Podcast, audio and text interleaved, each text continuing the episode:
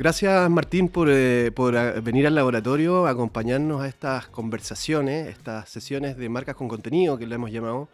Estamos invitando a gente que nos parece interesante, relevante y que nos ayuda a desentrañar un poco esta idea de una comunicación, una marca relevante. ¿Cómo es que, cómo es que se logra esa comunicación? Gracias por la Eh, invitación. Quería partir como así eh, de lleno preguntándote cómo, cómo es vivir hoy día en el negocio de la persuasión, de la comunicación, que es lo tuyo. ¿Es más difícil eh, o no es tanto más difícil? A ver, es complejo y, y- y la comunicación se complejiza cada vez más, digamos. O sea, si uno ve la evolución de, de- de- de los medios mismos, ¿no? O sea, desde la radio, la televisión, bueno, ni, hablar de, este boom, di- boom digital. Pero vos dijiste dos cosas que están buenas. Uno es persuasión y comunicación. La persuasión es una parte de la comunicación y es una parte bien ambiciosa de la comunicación. O sea, uno puede comunicar, o sea, yo te, te tiro un mensaje, este, vos lo interpretás, obviamente hay que tratar de que lo que yo eh, diga sea lo que vos interpretás, pero después está la persuasión. La persuasión es cambiar una idea en la cabeza del otro, o peor, o más difícil, cambiar una conducta. Eh, y eso es bien, bien, bien complejo. Se, se siente en la pega del día a día de un, de un experto en comunicaciones, de un asesor eh, eh, comunicacional. ¿Se siente más dura la carga el 2022 con, con- con toda esta energía que hay en la atmósfera o no se siente? Se siente, se siente. Es- a ver, sobre todo por, por, eh, la fragmentación que hay eh, en medios, en, en el, en spam de atención, el espectro de atención que tenemos cada uno, eh, en los distintos... eh, en los distintos y múltiples intereses que eh, tienen las personas, individuos y comunidades también. Eh, me acuerdo que cuando, cuando yo empecé a trabajar en publicidad, o sea, un brief te llegaba con mujeres de 18 a 65 años, por ejemplo. Y era una manera, en variables duras, de tratar de decir, bueno, al final mujeres que consumen, eh, pero hoy, si vos te mueves dentro de esas variables duras, perdiste. Es decir, eh, necesitas un nivel de especificidad eh, bien profundo. Y además, eh, es- eso planteado desde el lado de- del que quiere comunicar y desde el lado eh, de- del que recibe el mensaje, uno hoy eh, fragmenta muchísimo eh, y elige y escoge muchísimo de dónde va a brevar esa información. Así que es, es- es bien, bien, bien difícil. Hay muchas más variables y está mucho más complejo el Y escenario. bueno, y ese brief que te llegaba antes cuando te decía que hicieras esa comunicación para mujeres de 16 a 60 años, bueno, ni Christopher Nolan podría hacer una buena historia eh, sin considerar las diferencias de intereses que existen en esos mundos.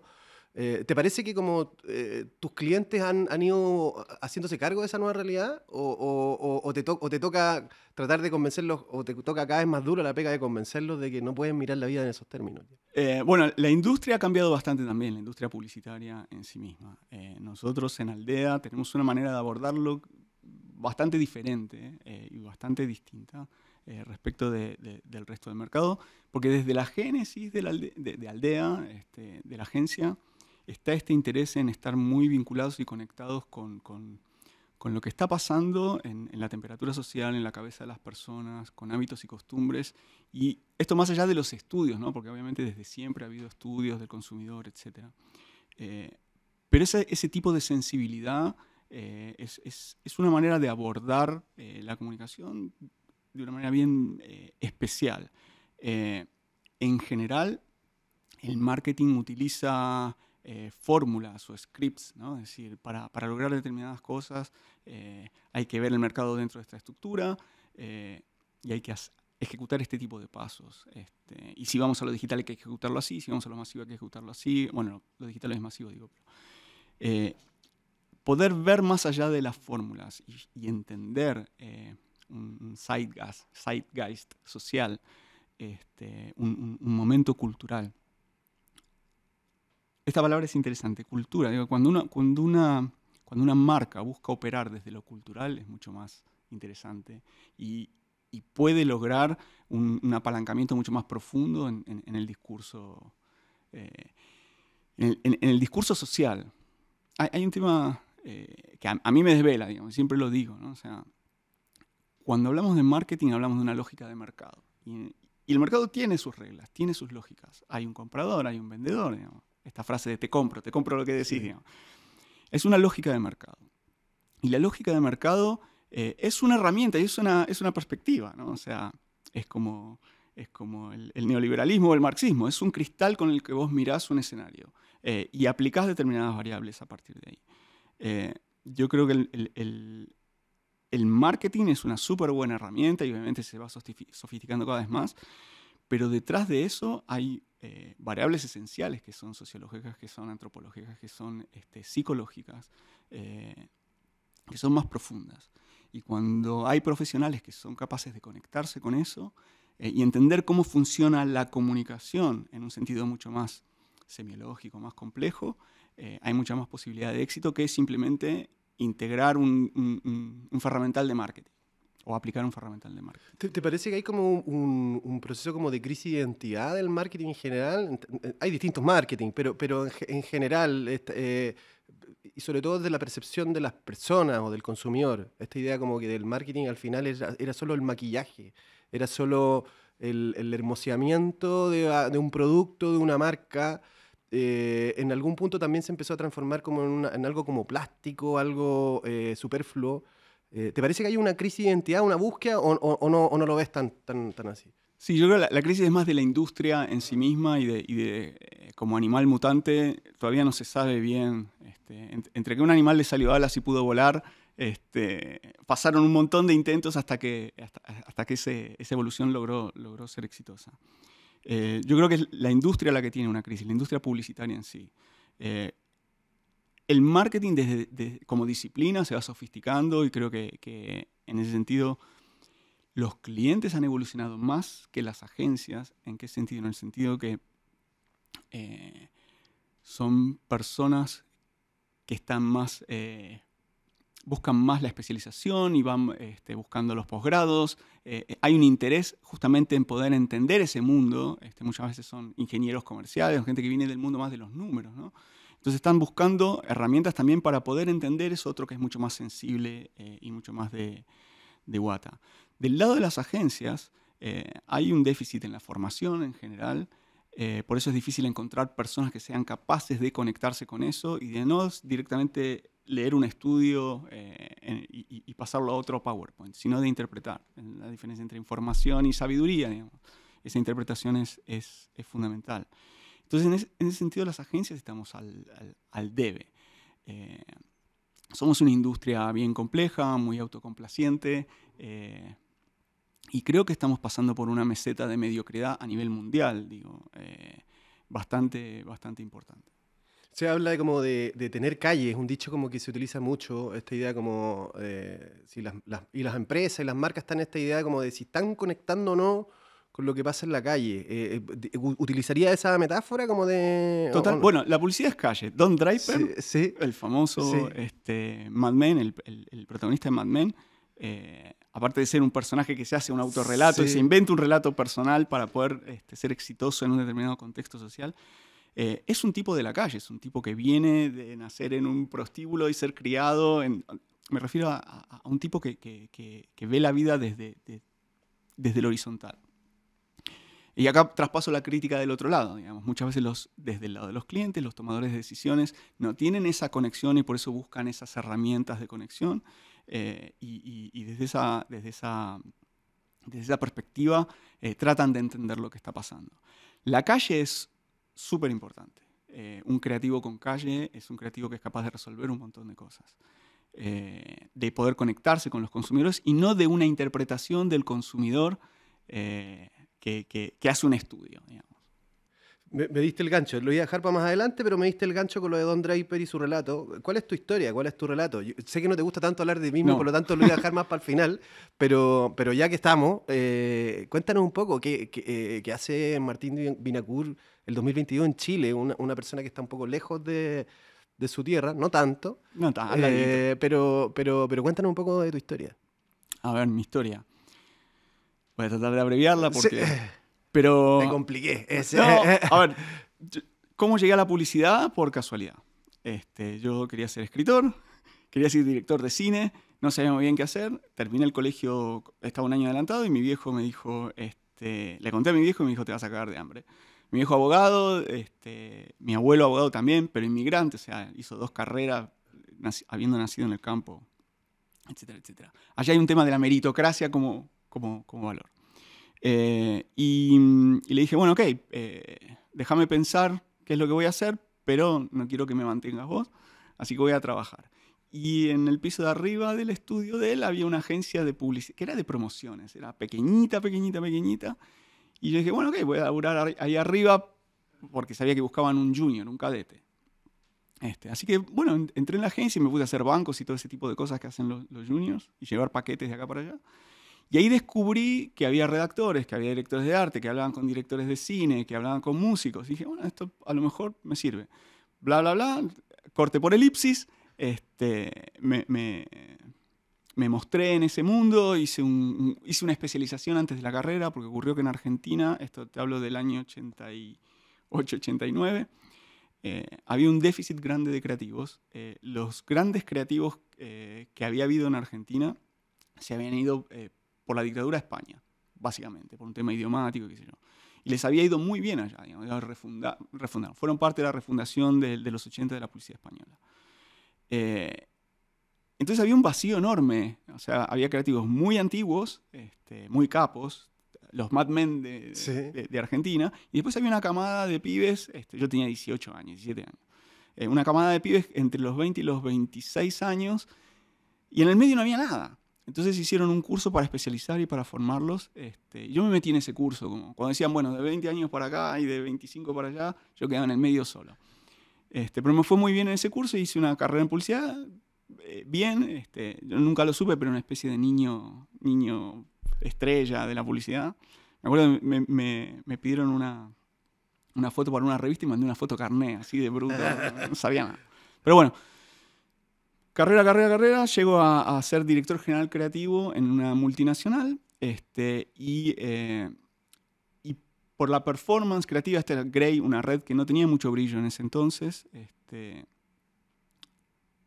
por la performance que hicimos, me, eh, integro el board mundial de Grey como uno de los 12 directores creativos mundiales. Después viene el estallido, el estallido, el estallido vino acá. La crisis del corralito del 2001, eh, me agarra con una hipoteca en dólares, eh, brutal, eh, que se triplicó de un día para otro. Y lo que me pasó es que tuve, nosotros fuimos tres años seguidos eh, la mejor oficina de la red, la Star Office de la red, y bueno, éramos como los mejores del mundo, Grey Buenos Aires. Eh, pero con este cambio de circunstancia hubo un cambio de administración que me obliga a echar a todo el departamento creativo que había yo formado. Así que bueno, junto con echarlos a ellos, que tuve que hacerlo, tuve que pelear en leyes de multinacional. Este, y, y, después renuncié. Y renuncié y vino todo este, este lío. Eh, y en BBDO Red, eh, otra multinacional, yo no tenía muchas ganas de seguir trabajando en multinacionales, eh, le avisan a Chile que yo estoy suelto y de Chile me llaman, no, puta, Chile, no sé, que esto, que el otro, bueno, me voy un rato y después vuelvo. ¿Qué año fue eso? 2002. Yeah. Se cumplen 20 años ahora en agosto, en un par de meses. Y, y vine acá a BBDO Chile y la primera campaña que hago acá es eh, la psicología. Y la psicología tiene que ver, retomando y saliendo de mí, que es lo importante, a lo que estábamos hablando. Ese es el tema. Eh, yo no sabía lo que era el pisco, por ejemplo. No tenía idea. Tenía un moai en el bar de mi papá, que mi papá no toma nada, así que tenía un par de whiskies y un moai de estos de pisco. Y yo nunca sabía, este, ni lo había probado. Entonces, acá veo que el pisco es... Eh, el trago, es la columna vertebral del, del, este, del consumo alcohólico chileno. Entonces, bueno, veo la categoría, lo primero que hago es ver la categoría. En ese momento, Ruta Norte era la intención que tenía CSU de meterse en el mercado del pisco, era solamente una intención. Y, y recibo este problema y le digo a los chicos, bueno, ¿cómo, cómo se toma esto? Y me dice, vamos a carretear, obviamente. Entonces me voy a carretear con los chicos de la agencia y descubro un mundo ahí, ¿no? Eh, y cuando veo la categoría y cómo la categoría se estaba comunicando, digo, esto no tiene nada que ver una cosa con la otra. Y hablando con, este, en ese momento, Álvaro Fernández, que era el gerente de desarrollo de CSU, él me dice, mira, yo veo acá una oportunidad justamente en este, eh, en, en, este, en este segmento, sobre todo más joven, universitarios, digamos, de 20 para arriba, 20, 20 25. Y, y jorobando con esta idea este, de los universitarios, bueno, ahí se me ocurre lo de la psicología, como una carrera paralela, digamos. Este, y, y, fue un hit. Y ese hit tuvo que ver con apretar justamente un nervio cultural, volviendo a lo que hablábamos antes. Eh, y yo creo que ahí está el tema, o sea, más allá de los estudios, más allá de la categoría, más allá de... Creo que la publicidad tiene una tendencia a, consumirse a sí misma y a replicarse a sí misma y a repetirse y, y, nos llenamos de referencias que son de otros comerciales, que son referencias de otros comerciales. Y eso, este, hasta en la genética sucede. Cuando empezás a casarte entre primos, la cosa no va, a terminar bien. Entonces creo que justamente tener eh, profesionales de la comunicación que son capaces de observar, eh, de tener calle, eh, digo tener calle es de poder ver a un nivel horizontal lo que está ocurriendo y entenderlo como un fenómeno cultural, no como un fenómeno de marketing. Creo que ahí haces la diferencia. Bueno, cuando, cuando empezaste a descubrir lo del pisco, empezaste a tocar esa fibra como cultural chilena y, en estos 20 años yo te quería preguntar cómo, cómo has visto ese, ese cambio. Me imagino que para ti debe haber sido un, golpe fuerte porque, porque las idiosincrasias son distintas. Totalmente. Eh, eh, ¿cómo, ¿cómo, nos veías eh, cuando llegaste a Chile hace 20 años? o sea, no, no, los veía de una manera particular, digamos, o sea, pero... pero sí hay, una, hay diferencias idiosincráticas bien, bien, bien fuertes y bien grandes. Eh, y, hay, y, hay, un tema que, eh, que, siempre nos llamó la atención, digo no, porque en Aldea somos un colectivo, una especie de Monty Python eh, de creativos y, y estrategas. la composición social de Chile es diferente a la de Argentina. Y la percepción que tenemos de esa composición social también es distinta. Y esto se traduce a nivel comunicación de una manera bien, eh, bien notoria. Una de las cosas que me ocurría acá en Chile era eh, la aspiracionalidad como un tema. O sea, y claro, vos ves la tanda y, veías la tanda sobre todo en ese momento y veías un casting de noruegos. Cuando vos salís a la calle te encontrás con otra realidad, con otro mundo. Eh, y, lo que el espejo te devuelve dice mucho socialmente, dice mucho de cómo nos, nos autopercibimos. Eh, Argentina le pasó eso, por supuesto, pero tiene una composición social bien extraña en donde, si bien ahora se, van separando las élites eh, o las clases más pudientes de las clases más populares o trabajadoras, eh, hubo una clase media muy, muy fuerte, una clase media ilustrada, una clase media trabajadora, una clase media profesional. muy fuerte. Entonces eso unió y ligó de alguna manera, fraguó una sociedad un poquito más transversal.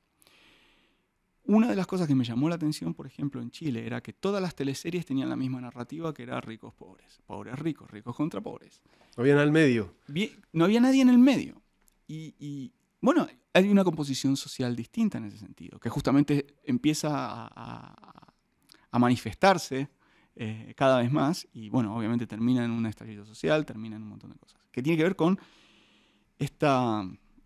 Eh, este esta élite, y cuando digo élite no, me refiero a una clase alta, sino me refiero a una manera de pensar eh, en donde lo aspiracional es lo correcto, lo, que el espejo nos tiene que devolver a nosotros como imagen es de una determinada manera, más allá de abrazar como somos. Cuando vos ves otros países de Latinoamérica que abrazan sus identidades culturales, como Brasil, como Colombia, como Perú, eh, eh, hay un montón de marketing eh, realizado en, Chile para compañías eh, que están en la región que no funcionaron en Perú, por ejemplo, y que,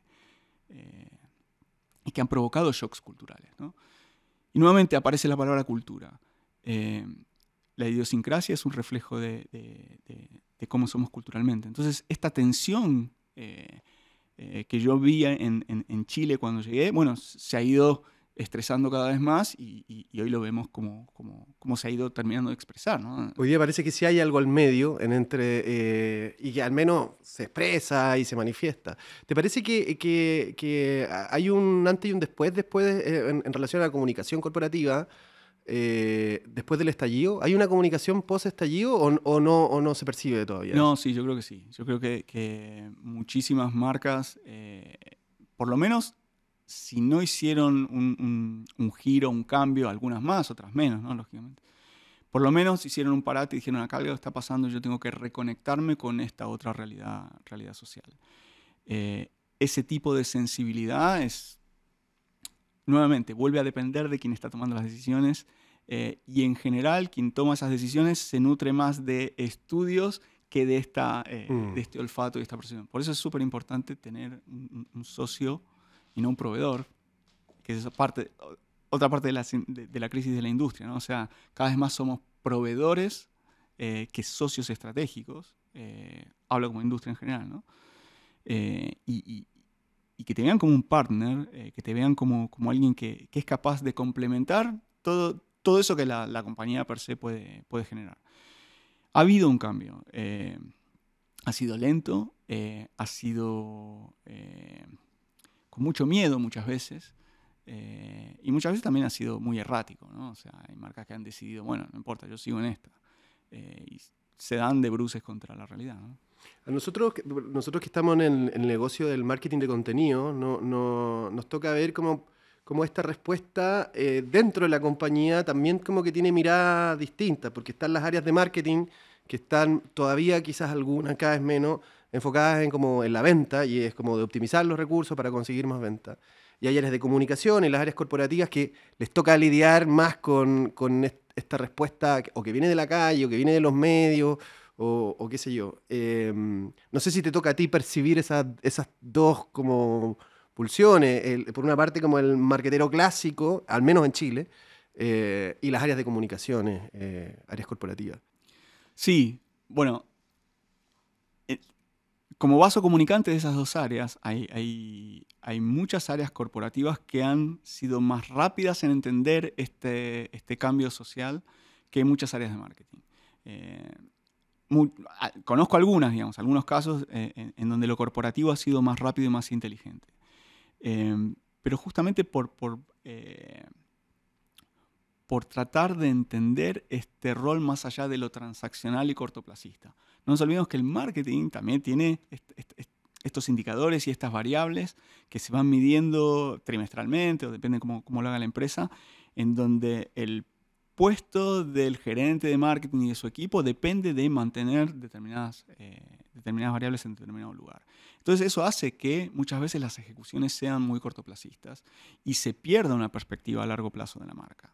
Eh, cuando los sectores corporativos o las áreas corporativas de las agencias entienden que ya no es necesario eh, o que ya el modelo de la RCE, de la responsabilidad social empresarial clásica, eh, vertical, de caridad, de yo pongo plata y pongan el logo al final, eh, o de hacer eh, una sucursal con algún beneficio y el resto que quede como está, solamente para poder amplificar ese poquitito, y entender que hay que hacer algo más integral, más profundo, más que tenga que ver con, con, cómo una compañía privada, y acá vuelvo al tema de lo público-privado, ¿no? o sea, se integra en lo público y es capaz de ir más allá de simplemente lo transaccional. Eh, e, esas, esas áreas corporativas que lo han podido ver y lo han podido manifestar, bueno, han podido permear en la organización más allá de simplemente eh, tener un programa anual como lo tenían, de, bueno, estamos con tal este, asociación y tal fundación y qué sé yo.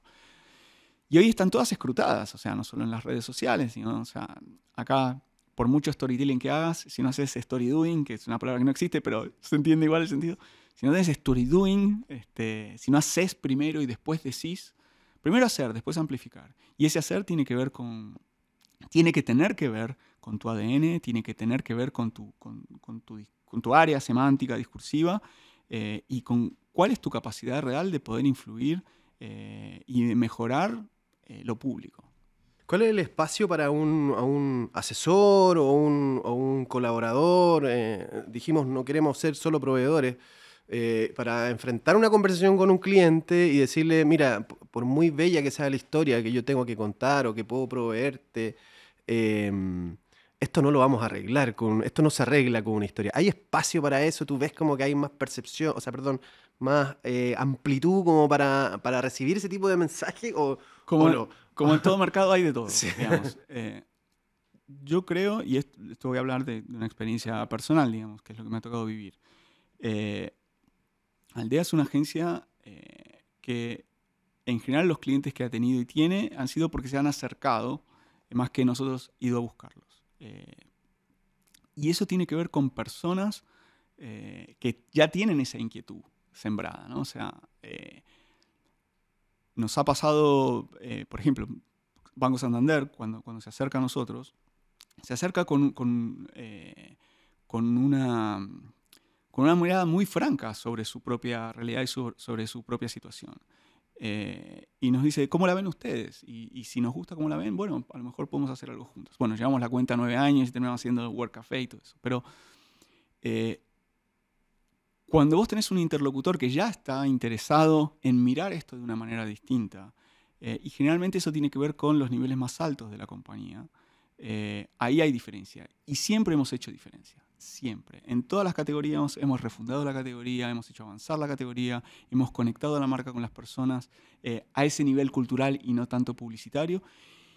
Y eso no solamente tiene que ver con el talento de la agencia como socios, sino de ese otro interlocutor que está del otro lado, que es capaz de, eh, de poder verlo, de poder entenderlo y de poder pedirlo también. O sea, si no voy a hacer algo distinto, ¿para qué? Dices tú, como... Eh, Absolutamente. ¿Dónde está como la, creatividad? O sea, como, como la gente que no viene del mundo como del, de, lo creativo, se pregunta, esta gente que se define a sí mismo como creativo, ¿qué es lo, que tiene? ¿Hay, un, ¿Hay una receta para la creatividad? Bueno, un método? Esa es, es, una etiqueta muy arrogante que nos hemos puesto, eh, la he heredado, ¿no? Pero esto del departamento creativo, están los creativos y los creativos y los creativos. O sea, todos somos creativos. Este, la, creatividad tiene que ver con, con con la asociación de elementos eh, a través de, un hilo conductor que antes nadie lo había visto. Pero es así de simple, o sea, y está en, todos. Eh, la creatividad no es propiedad de los creativos en absoluto. Em, la capacidad de poder eh, simplificar, esa, de poder verlo, yo creo que es eso, es verlo, es alguien lo vio y poder asociarlo y poder generar ese vínculo de manera unívoca y simple, eh, ahí está ese, poder. Eh, pero eso puede venir de cualquier lado. Yo, he escuchado clientes con ideas maravillosas, ideas eh, de comunicación maravillosas, digamos. Obviamente son los menos, pero también son los menos los creativos que tienen ideas maravillosas. Por ahí leí un, un, libro, a propósito que mencionaste a Monty Python, de uno de los fundadores de Monty Python, que decía que la creatividad no es otra cosa como que esa capacidad de aguantar una decisión hasta encontrar otra alternativa nomás. Y es como soportar un estrés. Está bueno, sí, bueno, es muy estresante. Eh, es como... Eh, y está la gente eficiente que dice, esta decisión no tengo por qué dilatarla y voy a tomar un camino. Y está este creativo que es capaz de vivir con ese estrés, eh, de no tomar una opción hasta que, hasta que piense todas las alternativas posibles. Me parece que quizás eso también es una respuesta como, o una explicación de por qué el marketing o la publicidad tradicional termina como buscando solo referencias dentro de sí mismo, porque apura alguna definición y como que no se ha dado eh, el tiempo, es más lento. Es mucho más lento y es mucho más difícil, pero también por eso es mucho más raro y más valioso. Eh, la publicidad también tiene fórmulas. Eh, la publicidad también. Me acuerdo de Bielsa, que dijo, hay 27 maneras de hacer un gol. bueno, el, el, marketing clásico tradicional trata de clasificar eso y, volviendo a Bielsa, eh, la nobleza de los recursos utilizados es muy importante. En ese sentido, la manera en la que vos deshaces esos 27, esas 27 maneras de, hacer un gol y las dejas de lado y buscas justamente esa repetización del delantero, eh, ese movimiento que no estaba eh, guionado, eso es lo más importante. Pero volviendo a Monty Python y volviendo a lo, que, a lo que decías, John Cleese tiene una, una, conferencia maravillosa sobre la creatividad, maravillosa. Eh, Buenísima, sí, lo, lo, Es, es, maravillosa. Y, él dice, es un sistema operativo, la creatividad es un sistema operativo, es un sistema de búsqueda, justamente. Hay un, hay un periodo en el proceso en donde vos ya tenés todos los elementos en, en la juguera, vos ya tenés toda la mise en place hecha, pero lo que tenés que hacer ahora es ver el plato terminado, y nadie está viendo el plato terminado, no sabés lo que vas a hacer, vos tenés la cebollita, vos tenés la carne, etc. Entonces, el poder concentrarse y no distraerse eh, y de poder ser metódico, en poder buscar ese vínculo entre distintos elementos que están en la mesa y capaz que no están en la mesa también, pero vos podés ver, esa es la creatividad en sí misma. Y después viene otro momento, dice John Cleese, que es el momento de ejecución, donde la creatividad termina, bueno, acá tenemos que, tenemos que hacerlo. Y acá, hay, acá entran las ingenierías. Bueno, ¿cuál es la manera más eficiente de hacerlo más rápida? Depende de las variables que estés buscando. Hay, algo, nosotros que venimos como del mundo de los medios de comunicación y que estamos en el desarrollo de historias, pero de, historias como reales. Eh, bueno, ahora con las fake news hay historias de las otras también. Eh, y, que, que, nos aproximamos al mundo del marketing. Hay algo que nos llama la atención de que el marketing, o al menos un tipo de marketing, y, y al menos en Chile, ha rehuido de algo que, que, nosotros creíamos que era fundamental para el contar historias, que es el conflicto. Me, me, parece que cuando, si uno mira en general la comunicación de marca en Chile, por lo menos antes del estallido, eh, carece de todo conflicto. No hay problema en Chile. Eh, tú me hablabas de los noruegos. Eh, Totalmente. tú te has metido un poco en el conflicto y te has metido a través de como una vinculación con lo público. Desarrollame un poco esa idea sobre la vinculación con el conflicto y cómo eso puede ayudar a una comunicación de marca. Buenísimo. Gran pie.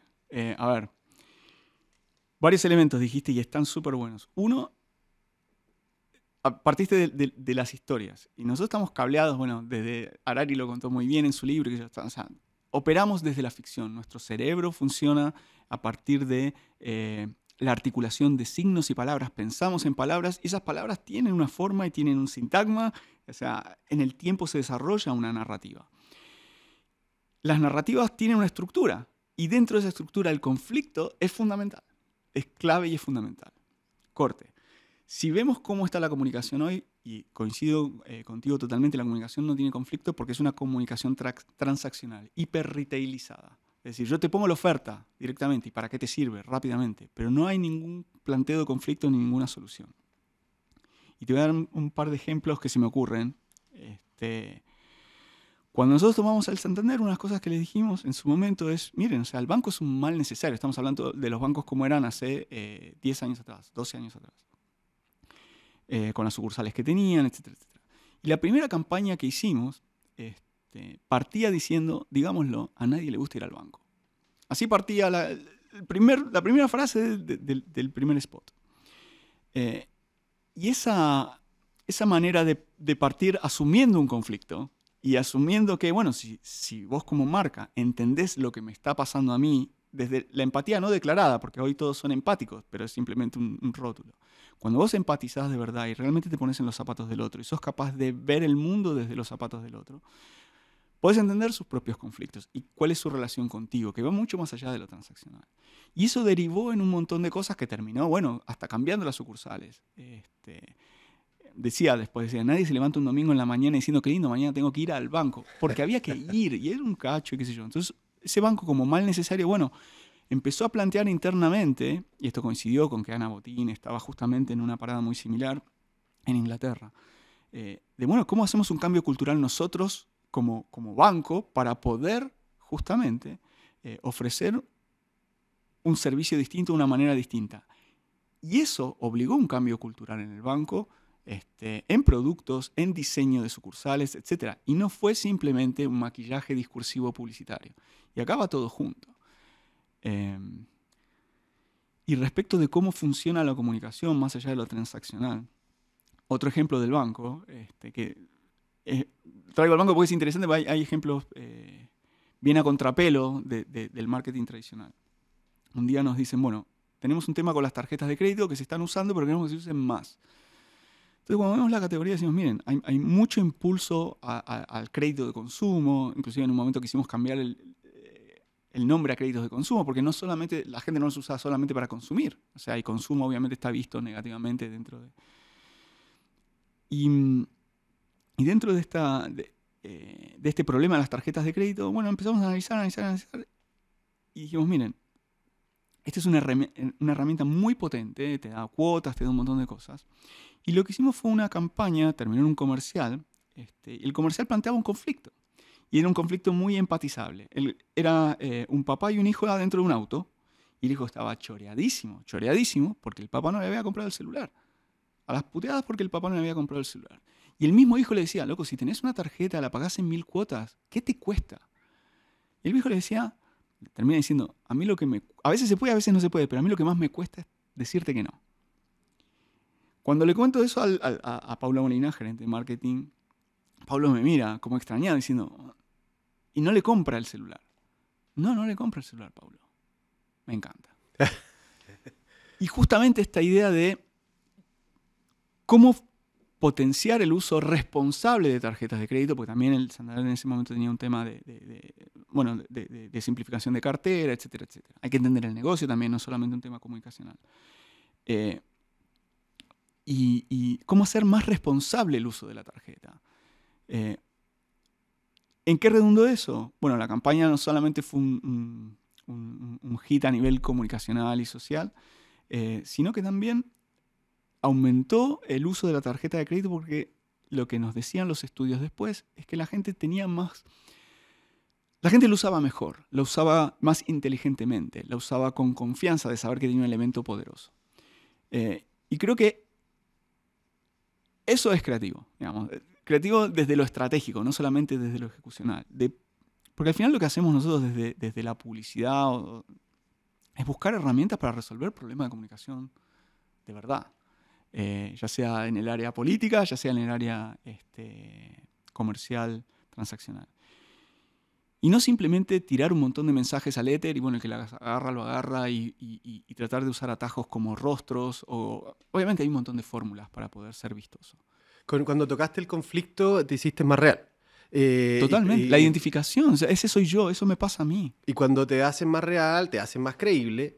La, pregunta es cuánto nos hemos gastado como de esta línea de crédito de credibilidad. O sea, cuando uno mira las encuestas y se da cuenta como en general este es un problema transversal a las autoridades, a las marcas, a las empresas, la credibilidad está por los suelos. Y entonces como los esfuerzos que uno tiene o que puede hacer de creatividad están tan duros eh, cuando, la cuando la credibilidad... Totalmente. Bueno, la credibilidad es, es clave. Eh, la publicidad antiguamente lo que tendía era a eh, tener esta especie de acuerdo tácito entre el emisor y el receptor, ¿no? O sea, entre, eh, entre los consumidores y, las marcas, que era, bueno, yo te voy a contar mi producto, voy a, exagerar y exacerbar mis beneficios y voy a atender a ocultar mis, mis, no virtudes, y vos lo vas a entender así. Eh, Hoy estamos en una crisis de credibilidad que va más allá de solamente la relación entre marcas y consumidores, que antes de consumidores son públicos, son ciudadanos y son personas, y es una parte eh, y hay que reconstruir la, credibilidad, y reconstruir la credibilidad requiere justamente eh, reinventarte como marca, reinventarte como actor, eh, como actor social. Las marcas son actores sociales, son constructos simbólicos que dicen y hacen cosas y actúan sobre lo público. Entonces, reconstruir esa credibilidad es súper importante. Esa, esa, búsqueda como necesaria del conflicto, no inventarlo, no, no la conflictividad porque sí, sino del conflicto que existe, que tiene que ver con la realidad, tiene que ver un poco con tu vinculación con lo público, o sea, directa o indirectamente, eh, tu trayectoria está marcada por una presencia activa con lo público. No sé si los que nos ven o nos escuchan saben, pero tú has colaborado con campañas presidenciales, colaboraste con la de Michelle Bachelet colaboraste con la de Gabriel Boric, pero has estado también colaborando en desarrollo de políticas públicas, trabajaste en el proceso constituyente, e, e, ese primero que hizo la, presidenta Bachelet en su minuto. Es, ese vínculo con lo público o con la, o con la actividad política eh, es para ti como un instrumento, un insumo en el sentido de conectarte con, la calle eh, y, te, y te sirve para la otra función, que es como utilizar eso en tu creatividad o en tu... sí, no es que hago eso para usarlo en la creatividad, sino que es una derivada natural de, cómo nosotros en Aldea o, o, en el equipo estratégico creativo entendemos y... Yo, yo voy a más a, algo que está anterior a eso, que es la publicidad es frívola, la publicidad es light, la publicidad es, es eh, ha sido históricamente mucho de eso, mucho de maquillaje, mucho de poco espesor. Eh, y se le pone mucho dinero eh, y ocupa muchos espacios eh, públicos. Entonces, desde un comienzo ya en Argentina, yo lo que buscaba era de qué manera, y esa es un poco la línea editorial que, buscamos y tenemos, de qué manera nosotros desde la comunicación podemos hacer algún tipo de aporte a la sociedad. Esto entendiendo que podemos llevar mensajes que puedan ayudar a las personas a entenderse, a comprenderse, a identificarse, y no solamente a decir que esta mayonesa es más rica.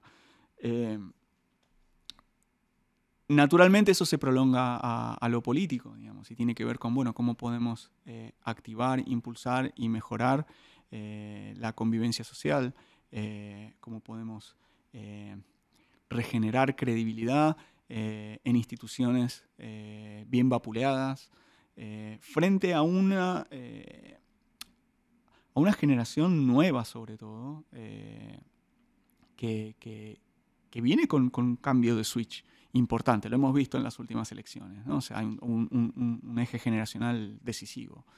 Eh, entonces, claro, estos nuevos paradigmas eh, tienen, tienen, que ver con eso, con, con, justamente con lo que está pasando en el, en, el, caldo social. Y si uno no, no, junta las dos cosas, si uno ve el marketing como una, como una situación de laboratorio y lo político como otra situación de laboratorio, eh, yo creo que ahí estaríamos perdidos, digamos. O sea, no es mi manera de abordarlo.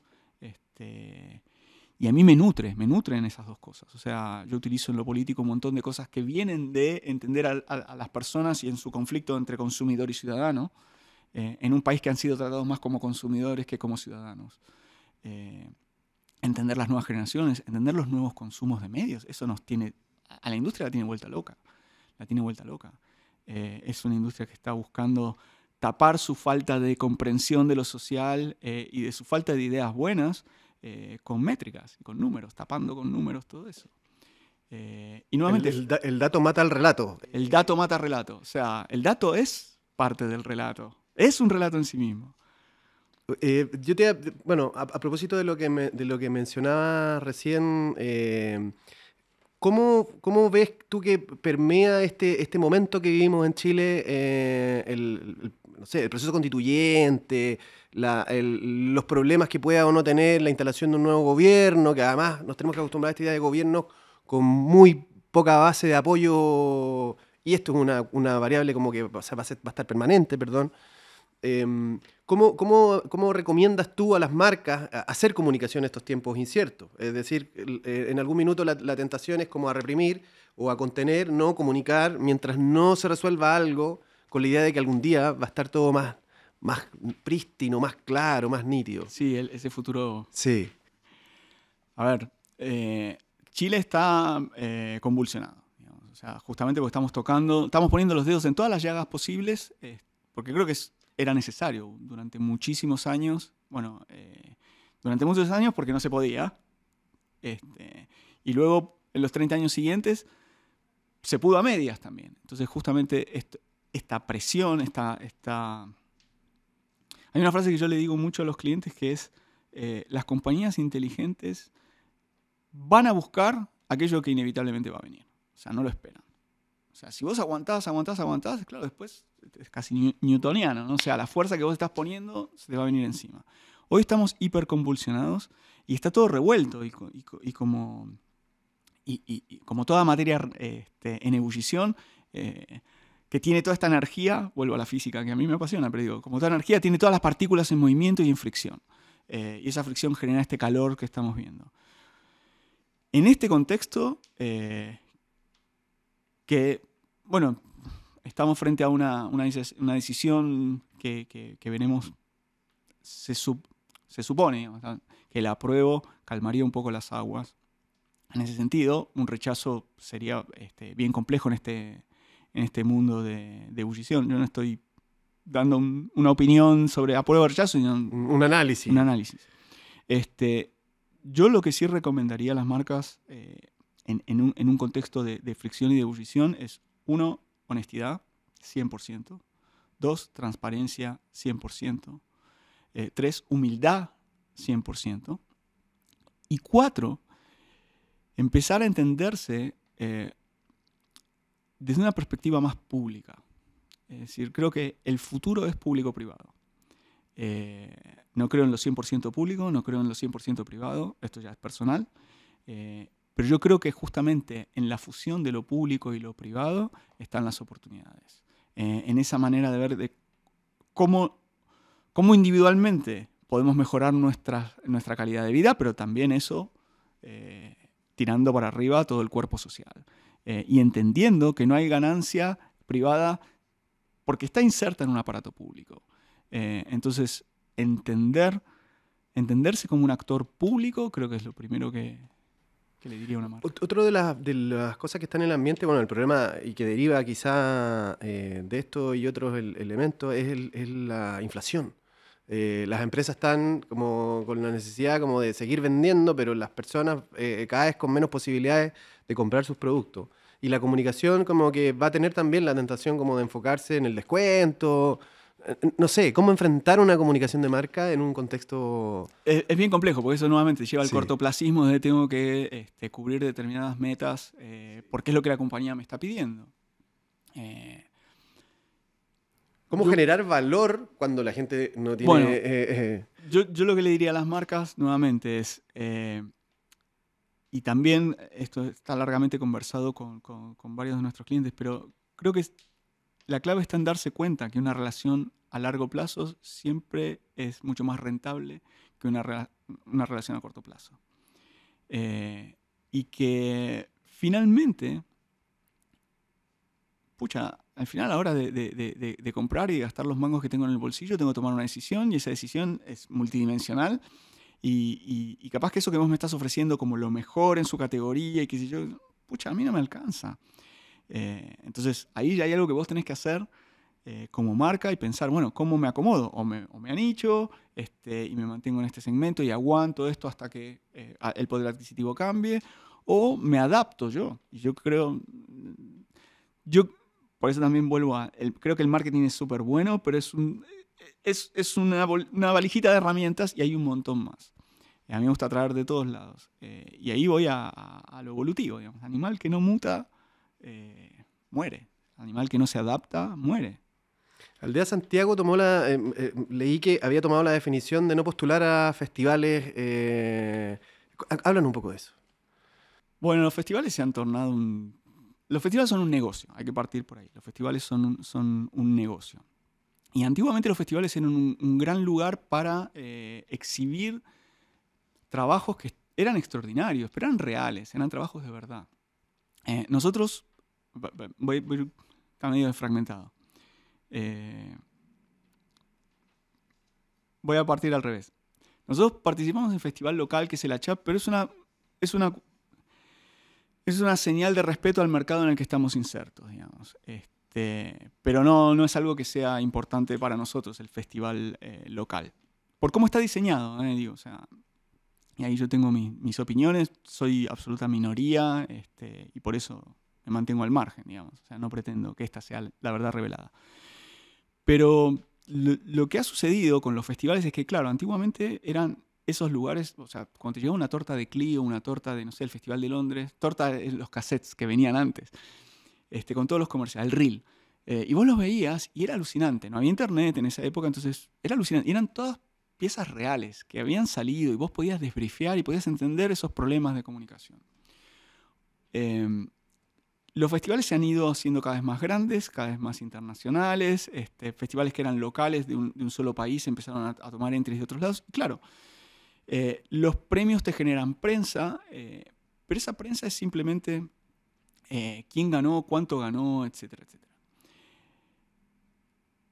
Los creativos, y esto tiene que ver con Freakonomics y con dónde están los, incentivos, los creativos descubrieron, descubrimos que cuantos más premios tenías, eso te facilitaba una carrera, sobre todo corporativa, sobre todo si estabas en una red, una multinacional. Entonces, claro, porque las redes además ponen, o sea, te estoy hablando de un millón de dólares, una sola agencia de red en inscripción en Cannes. Solo una agencia brasilera. entonces, la plata que se mueve a nivel de inscripción, etcétera, es muy fuerte. Entonces, claro, si vos pertenecías a esas redes este, o a un mercado en donde, claro, esos premios te, destacaban del resto. ¿Y qué empezaron a hacer los creativos? Empezamos a hacer, porque yo lo he hecho en algún momento, este, hacer los famosos truchos. ¿Y qué son esos truchos? Son avisos que no existen, que no resuelven ningún problema de comunicación, que son muy bonitos, que tienen el logo chiquitito abajo, que tienen esa foto, qué sé yo, este, o comerciales. Después se hicieron comerciales, así, etc. Después le, empezaron a pedir a los, le empezamos a pedir a los clientes permiso para hacerlo. Pero eso estaba fuera de brief, fuera, digo, o a veces estaba en brief, pero, pero, el cliente no lo había aprobado, etc. Entonces se empezó a hacer una especie de realidad paralela, falsa, en donde hoy las agencias se venden con un montón de premios. Hoy, hace tiempo que ya se vienen un montón de premios que, son truchos, que son campañas que no existieron, o por lo menos no sé, el 50% de lo que mandan a festivales y qué es lo que termina ganando, no existe. Eh, ¿Qué valor tiene eso para un cliente? Cuando un cliente te dice, bueno, ¿qué premios tenés? Y vos decís, me gané cinco leones de oro en Cannes el, el último. Bueno, ok, mostrámelos. Y son cinco gráficas que nadie vio, que no salieron y que no resolvieron ningún problema. Ese es otro tema. Los clientes están eligiendo mal a las agencias y ese es otro problema. Las agencias estamos, las agencias estamos mal. Este, con esto que decía que somos autocomplacientes y qué sé yo. Eh, entonces nosotros en Aldea, nuestro, nuestro posicionamiento tiene que ver, a nosotros nos gusta resolver problemas de comunicación. Eh, tirame un problema peludo y yo lo quiero resolver. Ese es mi, e, e, ese es mi premio. Este, y después, si en un asado familiar la tía de alguien dice, a mí me gusta el reclame ese tal, y es tuyo, buenísimo. Pero esos son los premios que nos gustan. Y después también, yo he sido jurado en Cannes dos veces, en muchos festivales y qué sé yo, y conozco las internas, y las internas son de tranza. Este, Man, el, bloque brasilero latinoamericano en Cannes está visto como una mafia directamente. ¿Me van a odiar por decir esto? Bueno, sorry, lo he dicho antes, lo vuelvo a decir. Eh, cuando, yo estuve allá, era, ah, venían, me acercaban, me rodeaban todos los latinoamericanos y decían, bueno, yo tengo esto, esto, esto, vos votame esto porque Latinoamérica. Pues se olvidan, o sea, la idea, cero Latinoamérica, es yo, yo, yo, yo. Sorry muchachos, pero es así. lo siento, pero... Entonces yo creo que lo importante acá, este, yo haría el... El otro día escuchaba en, el ACHAP. No, una de las páginas a las que más se meten es el ranking de creatividad. ranking de creatividad. A mí me parece una barbaridad un ranking de creatividad. Porque no hay agencias más creativas que otras en términos de eh, un festival. O sea, hay agencias que escribieron más, hay agencias que pudieron tratar mejor, hay agencias que mandaron más truch. Y también hay un jurado que entiende que eso es festivalero y que se premia porque hay todo un circuito de festivales. Cannes tiene que ir al final. O sea, hay toda una estrategia. Bueno, todo eso es bullshit para mí porque no tiene ningún tipo de valor real. Porque no resuelve problemas reales de comunicación. Y además el mensaje que le estamos dando a los chicos que vienen debajo, a la industria que viene debajo, es de, es de mentira. Es Acá en Chile me encontré con algo que se llamaba el día a día. No, esto es de día a día. esta es mi carpeta de día a día y esta es mi carpeta de premios. Digo, bueno, no me muestres tu carpeta de premios, tu, book, ¿no? De premios. No me interesa eso. O sea, cualquiera en un entrenamiento tira caños y sombreros y hace gol. Hemos jugado en canchita 7 y hacemos unos goles magníficos. Hacelo en una final contra Palmeiras. Tirá un caño ahí. Tirale un caño al arquero ahí. Esa es la realidad. Esa es la verdad. Entonces, me parece que nos estamos mintiendo y tapamos todo, toda nuestra falta de, creatividad en el día a día porque los clientes nos frustran, ese es otro tema, los clientes también no acompañan mucho. Eh, pero ahí está esa sociedad. Cuando vos encontrás una sociedad con un cliente, decís, man, a mí me interesa cómo vos pensás, me interesa lo que, lo, que vos haces y porque resolvés problemas de verdad. Bueno, yo sé que yo no, soy, no somos una agencia para todos, este, pero aquellos que piensen así, bueno, vienen y ojalá sigan viniendo. Pero creo que la industria está en eso. Y nosotros, yo estoy, nosotros somos, decimos aldea también por varias cosas, por, un tema colaborativo, etc. Pero también somos como la aldea de Asterix. ¿no? Ahí aguantando una manera distinta de entender y por eso no participamos en festivales. Y si alguien quiere darnos un premio, buenísimo, vamos, lo recibimos, decimos muchas gracias. Este, pero, no, no. En alguna parte tienes que encontrar, sí, la inspiración, algo te debe motivar en estar en el día a día y, que, estás mirando que, te llama la atención de un, marketing como el que, del que hemos estado conversando, este un marketing relevante. Si tuvieras que hablar de alguna campaña o alguien que está generando creatividad que a ti te llama la atención. Mira, yo creo que hay una crisis grande en el mundo. Yo veo cosas que salen y, brillantemente ejecutadas y con mucha plata, eh, pero creo que hay pocas, pocas, pocas ideas. Y sobre todo hay pocas ideas desde el mundo eh, digital. Creo que nadie, nadie, nadie todavía entiende bien cómo hacer publicidad o comunicación real. Creo que los medios, o sea, vos ves Vice, vos ves, hay medios que están, mismo la tercera con el laboratorio de contenido, o sea, están años luz de lo que están haciendo las agencias de publicidad como marketing digital. O sea, que es forma, forma, forma, forma. Y vienen todas las métricas, las performances, etcétera, etcétera. Pero ¿qué tipo de involucramiento estamos teniendo con, las personas? Hay un caso, me tocó jurar en, eh, hace... Este es del 2000, no me acuerdo si es 2013 o 2018. en Cannes, que a mí me encantó, y no sé si ganó, yo lo voté como, esta Pero encontré que había una idea digital buena. Y este, mira, la Lotería del Líbano. Parece un país que decir, ¿no es? ¿La conoces? Es muy buena. Lotería del Líbano. ¿Cuál es el problema real? Las cifras de venta de billetes de lotería bajan. Ok, bien. ¿Cómo resolvemos esto? Bien, ¿qué se les ocurrieron a, estos muchachos? No sé quién fue, qué agencia fue. Eh, como, como ahora todos tenemos un celular y todos tenemos la capacidad de, este, de, vernos a nosotros mismos en el celular y de tener estos filtros que te miden la cara y qué sé yo, y te dicen cuánto tenés de, eh, no sé, esta cosa, de tener 23 de africano, 42 de caucásico. Em, dijeron, bueno, hagamos una app en donde cada uno tiene una cara que es irreemplazable y que el filtro sea que te tire seis números. Entonces la, la campaña era a ver si tu cara es, tenés cara de tener suerte. Todos los huevones del Líbano agarraron el celular y pusieron la cara a ver cuáles eran los números que le salían de su cara. Un algoritmo que te traducía tus dimensiones faciales en seis números de lotería. Es así de simple.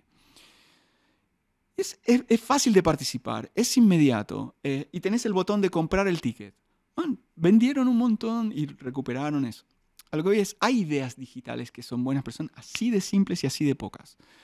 Eh, hay un par por ahí que están buenas también. Eh, pero en lo digital hay un déficit brutal. Estamos, estamos en el imperio de la forma eh, y, hay cero fondo. ¿No te, pasa que con la, con la pandemia había, bueno, hubo siempre una discusión sobre cuán relevante era lo que pasaba en digital o si era residual lo que pasaba en lo digital, pero la pandemia nos obligó a digitalizar buena parte de nuestras vidas y nos pilló puede que en pelota en eso, como que no, no hemos sido tan relevante en esa discusión digital. Y ahora con la reapertura, eh, no sé cuánto va a quedar de esa digitalización de la vida. Eh, ¿Es un desafío que a, ustedes les toca? ¿Están en lo digital o ustedes son, tratamos de no estar en esa... No, no, nosotros, nosotros estamos en lo digital. O sea, no estar en lo digital hoy no... Eh, ahora, es difícil y nos cuesta. Es decir, tenemos nuestros días mejores y nuestros días peores. O sea, creo que hay, hay, hay, hay, cosas que están buenas y hay cosas que, que todavía forman parte del imperio de la forma. Eh, pero, pero creo que tenemos que, empujar, o sea, empujar y evolucionar eh, y, meterle mucho más cabeza. Creo que estamos, estamos más presos de la, de la prisa que de la cabeza. Y creo que no nos va a abandonar esta por más que ahora volvamos a salir un poquito más y yo, o sea, ya estamos, ya estamos con la dopamina demasiado entrenada para, para alargar las pantallas. No, no quisiera que, te fueras sin que nos dejaras una recomendación eh, de algo que te parezca como relevante en estos temas que hemos estado conversando, como la búsqueda de un marketing más significativo, un libro, una película, un documental, un video de YouTube. Eh, déjanos esa recomendación. Hablamos de, la, de la charla de John Cleese, de la creatividad. Bueno, eso es un must. O sea, eh, está subtitulada en YouTube. A ver, yo suelo traer a la mesa eh, y, con Victoria, mi socia también, o sea, Victoria es psicóloga, o sea, buscamos siempre más allá de, del marketing o la publicidad, traemos desde la economía, traemos de antropología, traemos de cualquier lado. Em, algo particular, no, se me ocurre en este momento, eh, así como, ah, tienen que leer esto. Eh, creo que lo, que lo que dice, a ver, yo recomendaría salir de la publicidad para poder verla desde afuera. En ese sentido creo que este, el libro de Harari es súper bueno eh, para entendernos más, más culturalmente. No es un libro académico pesado. Eh, me refiero a Sapiens. Justamente sobre cómo eh, operar desde, desde la ficción. Cómo, cómo él entiende cómo el cuerpo, el cuerpo evolutivo humano este, entendió cómo operar desde la ficción. Eh, recomendaría, nada, yo recomendaría ver, eh, ver cine del bueno, volver a conectarse con el cine del, bueno, pasarse a filming, salir un poquito más de Netflix este, y pasarse a filming, eh, pero recuperar un poquito de eso. y no hablo de mejor o peor, digo, o sea, reconectarse. Yo creo que tenemos que reconectarnos con ciertas cosas. Y una cosa que hice hace poquito, que, que para mí fue muy, muy inspirador, Gonzalo Massa, ganador del Oscar de, con, con, una mujer increíble. Él hace cursos de guion eh, cinematográfico. Él está establecido en Londres y tiene su y, hace, cursos, hace cursos por Zoom de, equipos pequeños, de 10 personas. Y, justamente es una muy buena profundización sobre la estructura del relato eh, y sobre entender cómo funcionan las historias. Él lo, pone desde un punto de vista cinematográfico, lógicamente, eh, su área de expertise. Su manera de contarlo, eh, su manera de explicarlo, hace que todo lo que uno haya leído de Campbell y de un montón de cuestiones académicas y antropológicas y narrativas y manuales, él, lo ha traducido muy bien. Así que yo recomiendo salir de la publicidad, salir del marketing, empezar a brevar de, del mundo de la, de, la, cultura y de las artes. En el mundo de las artes no podría existir un trucho publicitario, porque depende de un contexto y, y el arte se define en la mirada del observador. Entonces el arte no existe si no hay alguien que lo está observando en un determinado contexto y en un determinado lugar. Bueno, eso es lo que ha perdido la publicidad. Y yo creo que el volver al arte, este, no porque hagamos arte, sino volver a conectarnos con la circulación de sentido. Buenísimo. Gracias Martín por venir al laboratorio y, por dejarnos este aporte en el, en el, viaje que hemos iniciado en búsqueda de marcas con contenido. Gracias, a ustedes, por favor.